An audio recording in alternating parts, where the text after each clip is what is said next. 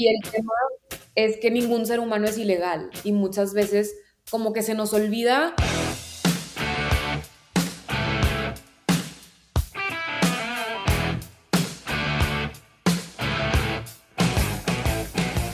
Hola, bienvenidos otra vez al podcast de Servivir. Estamos muy felices de que estén aquí otra vez con nosotros invirtiendo su tiempo en escucharnos, en aprender más sobre esto. El día de hoy, ya pues en el tercer episodio, con, con todo, muy emocionados, etcétera.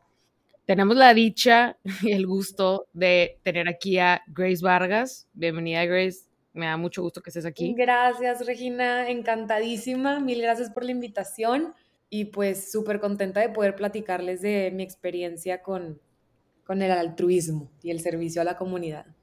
Qué chido. La neta, bueno, yo sí te conozco desde hace rato porque pues eres de mi edad, te llevas mucho con mi prima, tuvimos clases juntas, pero probablemente haya personas que no te conozcan mucho. Entonces, ¿qué te parece si te presentas tantito nada más así de que, estudias, cuántos años tienes, este, qué te gusta, algún fun fact. Sí, claro. Yo me llamo Graciela Vargas, pero todo el mundo me conoce como Grace. Estudio economía y mercadotecnia con estrategia creativa en la UDEM. Tengo 21 años y pues tengo mucho rato que me gusta mucho todo el tema de la migración, me gusta mucho ayudar a esta crisis humanitaria y, pues es el motivo que, por el que me invitó Regina a platicarles un poquito de mi experiencia ayudando a los demás, de mis motivos y de todo eso y pues encantada. Oye, qué chido. La verdad es que pienso que como que últimamente este tema de la migración ha estado muy, o sea, muy tendente, con mucha tendencia. Y qué padre que, que literalmente haya personas que nos dediquemos un poco, demos eso, o sea, la vida para ayudar en ese tipo de cosas, ¿no? Platícanos un poquito de este proyecto que traes de Sin Fronteras, que justo, pues no sé, como que intentan tocar ese tipo de temas que hacen, cómo, cómo llegaste ahí, platícanos tantito. Sí, claro, mira, todo empezó, la verdad es que desde chiquita me ha llamado mucho la atención ayudar a los demás, porque siempre me ha impactado mucho, o sea, las bendiciones que ciertas, personas, ciertas personas pueden tener y cuántas personas carecen de ellas. Este, y muchas cosas las damos por hecho, pero hay personas que no tienen techo, que no tienen ni siquiera, en este caso, un país de residencia, un hogar. Eh, y pues como que eso me ha movido mucho siempre, como que el estar consciente de que no todos tienen las mismas oportunidades ni los mismos privilegios. Y creo que siempre he pensado que eso conlleva como un cierto compromiso a ayudar a quienes no cuentan con ello. Entonces, Siempre me ha gustado mucho todo ese tema y entrando a prepa me invitaron a colaborar. Eh, yo estuve en la prepa tech, me invitaron a participar en un grupo que ayudaba a Casa Monarca. Casa Monarca es también una casa, es una, una casa del migrante como nueva, por así decirlo. Apenas están construyendo el albergue, pero ya tienen varios años trabajando en distintas maneras para ayudar a la comunidad migrante que llega al área metropolitana de Monterrey desde Honduras, desde Nicaragua, desde Venezuela, desde este, Guatemala y de muchos países han tocado que vienen a dar aquí a Monterrey y les ayudan en términos de comida, de, asesoría legal, de asesoría sobre su estatus como migrante, refugiado y demás, como darles tips hacia qué sigue, o sea, si ya llegaron acá, qué van a hacer después, todo eso. Y estuve los tres años de mi prepa ayudando mucho en, en ese tema, muy involucrada. Y saliendo de prepa, pues ya no tenía la oportunidad de estar en ese grupo, pero me involucré tanto que no se me hacía padre dejarlo ahí. O sea, no, no veía la razón por la cual dejar de ayudar simplemente porque ya estaba en carrera. Entonces ahí es cuando le hablo a Lynn Medellín, shout out, eh, a Isa a Roberto García, a Juan Carlos Subiría, eh, y empezamos como mesa el Apostolado Sin Fronteras por medio de Reinum Christi para motivar a los chavos y dar, como servir como plataforma para que los jóvenes puedan involucrarse también y ayudar en esta, en esta crisis humanitaria y aprender sobre el tema, porque muchas veces estamos muy mal informados, muy sesgados y no, no comprendemos bien la situación, los motivos por los cuales la situación está como está. Y pues sí, empezamos con eso.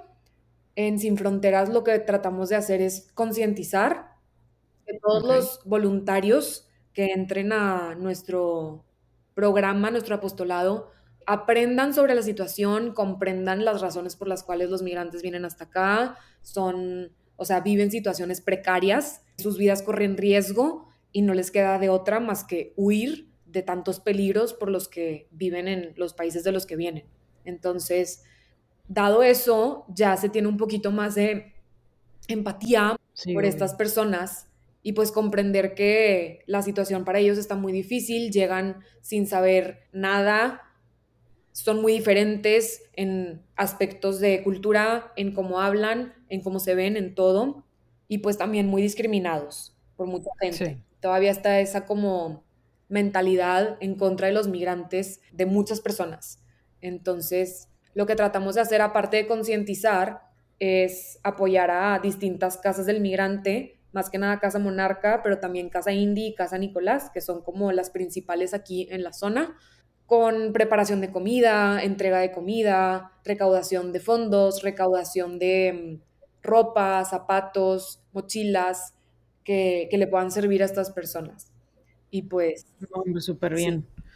La verdad es que primero que nada, felicidades por literal como que seguirle o sea, con tu compromiso, como que qué difícil empezarlo desde cero, por así decirlo, por más que ya haya sido tres años, como que ármate otro equipo y lánzate, ¿no? Y me acuerdo, me acuerdo mucho porque yo fui en una ocasión, fui a Casa Monarca y, y me pusieron ahí a hacer sándwiches. Sí. Estuvo muy padre, la verdad, y creo que sí, sí es un tema que muchos no sabemos tratar. O sea, como es tan nuevo, por así decirlo, o más bien, se está escuchando más que antes. Sí, sí, sí. Porque siempre ha habido. Es padre que ahorita, pues no sé, como que, no que se haga normal, porque obviamente no queremos eso, sino que las personas ya sepamos un poquito más de la situación, podamos crecer en empatía, como tú lo decías ahorita, de que concientizarnos un poquito de que no todo el mundo vive como nosotros, no todo el mundo tiene techo, no todo el mundo tiene ropa, hasta eso. Entonces, qué padre como que trabajar en eso, ¿no? Porque, no sé, como que yo sé que hay muchas veces que lo puedes aprender en una clase, pero qué mejor manera de aprenderlo haciéndolo, ¿no? Claro. Y justo eso, eso te quería preguntar justo ahora, que decías que desde chiquita como que te gustaba mucho el servicio y luego descubriste esta, esta área de, de los migrantes y pues te metiste mucho más por ahí. ¿Te suena algo que haya pasado en tu vida o algo, alguna experiencia fuerte o algo, algún consejo que te hayan dicho que, que hiciera que tú te, pues no sé, como que te llamara mucho la atención este tema del servicio, o sea, algo que te haya pasado? O... No sé, creo que la verdad, tanto en el colegio como en mi casa me inculcaron mucho la empatía, como que ponerse en los zapatos de los demás, ser agradecido. Y creo que eso me abrió los ojos a que Muchas veces vivimos en una burbuja y no nos damos cuenta de las carencias que pueden tener las demás personas. Y como te decía, que eso conlleva, o sea, tanto privilegio que tenemos conlleva una responsabilidad de dar de vuelta. Y no sé, creo que como que ver gente en la calle me provoca como mucho sentimiento de empatía, de querer ayudar, de querer hacer algo para ayudar a las personas. Y creo que en especial esta causa, como tú lo has dicho, la migración tiene desde toda la vida, pero últimamente se escucha mucho, eh, ya sea para bien o para mal, ya sea para temas medio racistas y medio, medio discriminatorios o mal informados, o para bien, pero ya sea que se escuche mucho, implica también que antes no había tanta como ayuda a los migrantes. O sea, creo que toda la vida ha existido la ayuda a los niños enfermos con cáncer o a los orfanatos o a los asilos, pero creo que tal como ayudar a los migrantes es una cuestión que no se escucha tanto, que hasta eso nos ha tocado tratar de como ayudar de ciertas formas y que nos hayan cerrado puertas porque sigue siendo un tema muy controversial. Entonces, creo que también eso me llamó mucho, ayudar a quienes muchas veces la gente les voltea la cara, porque la gente no le va a voltear la cara a un niño enfermo o a un niño huérfano o como lo vemos muchas veces, tipo la mercadotecnia de la pobreza, de que, utilizan imágenes que provocan ternura. En este caso, pues muchas veces las imágenes no te van a provocar ternura, pero son gente que necesita mucha ayuda. Entonces, eh, Sí, mucho por eso, por como que, que es una causa que no siempre es la primera que se te viene a la mente. Sí, claro. Y digo, yo sé que no es por mala fe de la gente ni nada, pero como que también qué difícil acoger a alguien Claro. que no es de tu país. Digo, y no, no en plan de que no me importe el otro país, sino en, en plan de, oye, pues también hay muchísimos mexicanos necesitados, porque preferiría ayudar a alguien que no es de México. Pero pues bueno, al, al final es una persona, ¿no? O sea, 100%, se todos somos necesita, humanos. o sea, se- ajá, o sea, vale la pena ayudar. es que ningún ser humano es ilegal y muchas veces como que se nos olvida que a pesar de que no tenga papeles, a pesar de que su nacionalidad no sea mexicana, sigue siendo una persona que tiene las mismas necesidades que todos nosotros y que aunque no sea mexicano, también merece de apoyo, merece de asistencia y pues de todo el apoyo que todas estas casas del migrante les brindan. Sí, obvio. La neta, esa frase me encanta. O sea, ningún ser humano es ilegal. Qué cañón. O sea, como que no, no, hay- no habría necesidad de decirlo Sí. si no hubiera este tipo de casos, pero como, como lo hay y se vive y es una realidad para muchísimas personas, qué fuerte escuchar eso, ¿no? O sea, como que tú das por hecho, como tú decías, tantas cosas de que tú tienes tus papeles y que tú tienes casa y lo que sea.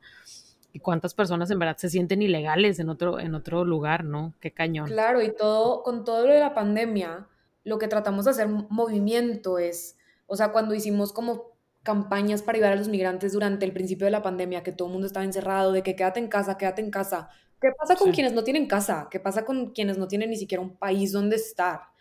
Y, y con quienes tienen que huir y, y pues les piden que se queden, estaba muy difícil. Sí, no, es tan chino, la verdad. Sí. Oye, y justo por eso, ahora que como que no sé, te escucho y literalmente se escucha de que la emoción, tipo la Sí. pasión, de que literalmente esto te mueve y qué fregón. Sí. Obviamente, bueno, a mí en lo personal hay veces en las que pues estoy un poco desmotivada con, con cualquier cosa que haga, o sea, como así como pasan ups and downs en cualquier lugar, como que con esta parte del servicio también. Y yo sé que sabemos que trae un bien, pero al final es poner un esfuerzo, ¿no? Y puede ser cansado algunas veces o algunas veces al revés, ¿no? ¿Qué, o sea, ¿qué nos recomendarías tú o tú cómo le haces para que en esos momentos en los que puede que no tengas tantas ganas o no estés tan motivada como siempre, seguir? O sea, como que cómo, cómo olvidarte de, de chin, quiero dormirme 10 minutos más, pero si me duermo 10 minutos más ya no voy a llegar a no sé dónde, a entregar no sé qué en la casa monarca. O sea, cómo vencer eso, ¿no? Híjole, para mí ha sido un tema de mucho compromiso. Eh, me tocaba muchas veces, o sea, ir sábado y domingo a casa monarca, medio retirado de mi casa, este, Sí. temprano, levantarme, organizar a los chavos y tipo Claro. vernos en un lugar, irnos todos juntos, Sí. preparar las comidas, llevarlas a los migrantes, friega. Y yo desveladísima un fin antes de haber salido y así, pero pues era el compromiso que tenía de que no puedo fallar. O sea, Sí.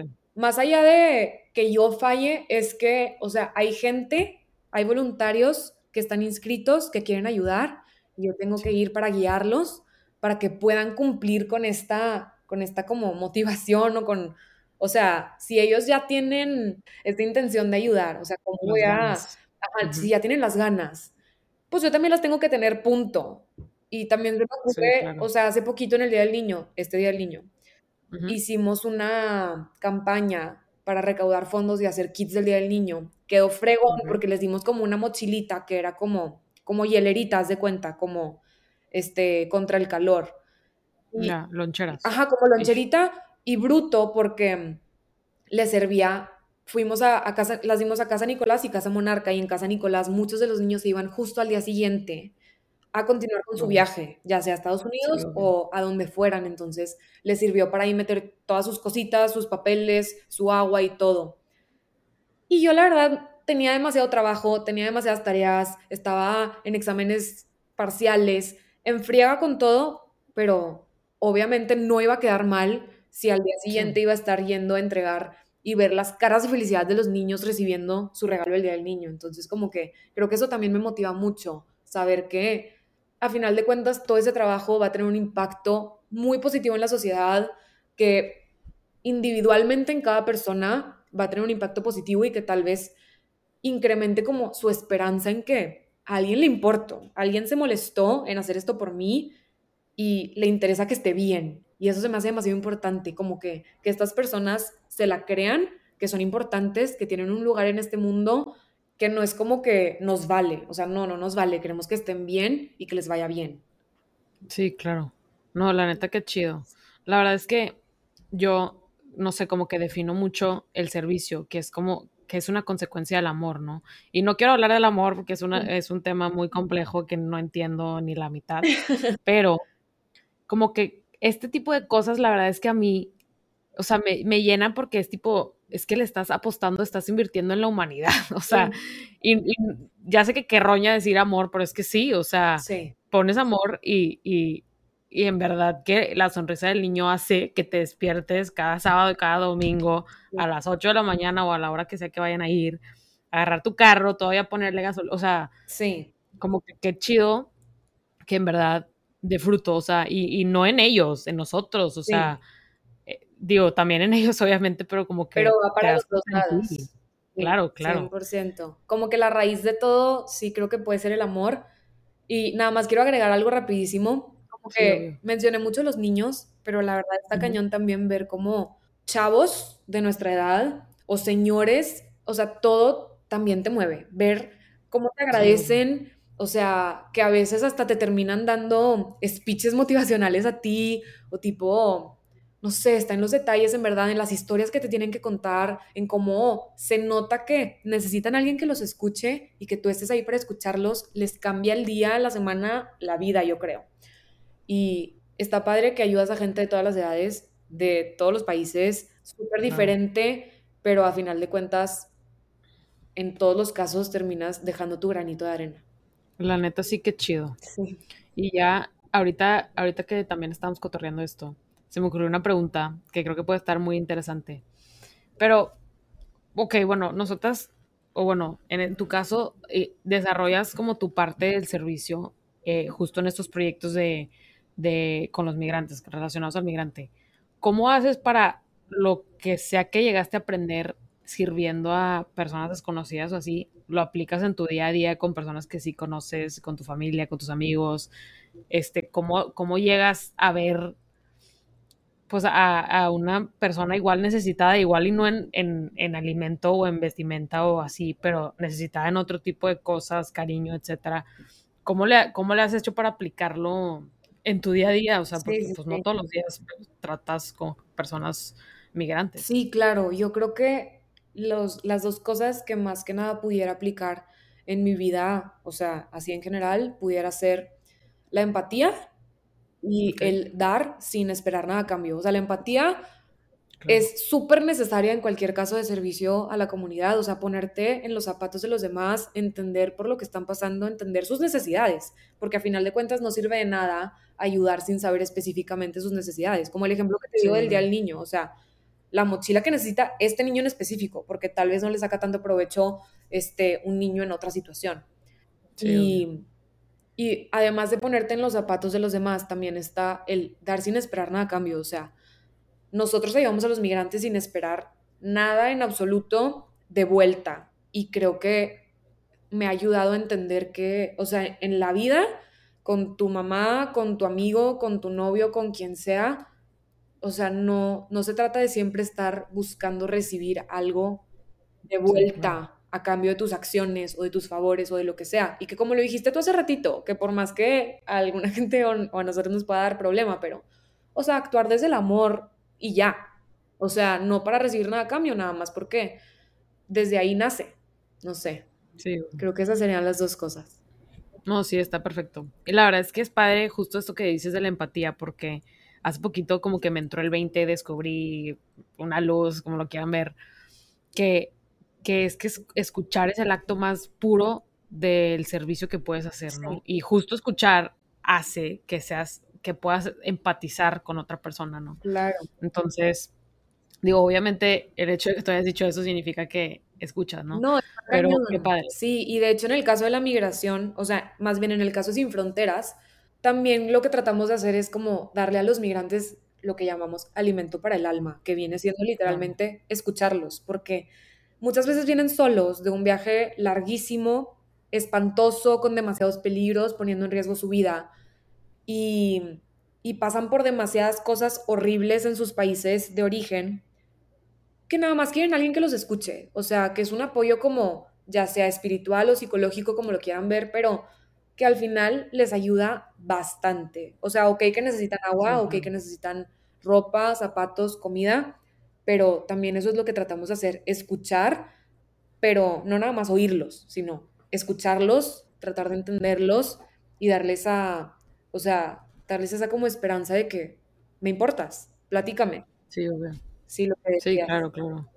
La neta, qué chido. Creo que esa es una de las formas más como que completas, digo, más puras de en verdad servir a otra persona, porque todo el mundo tenemos millones de cosas que decir, ¿no? Y justo en este tipo de situaciones, en donde no es tan fácil platicar y que las situaciones son fuertes, pues qué padre que literalmente se dediquen en gran parte a, darles ese apoyo emocional, este, pues mínimo aligerarles tantito la carga, que saquen lo que tienen dentro de su corazón, ¿no? Sí pues bueno, la verdad es que muchas gracias Grace por acompañarme, acompañarnos ahora con los que nos están escuchando.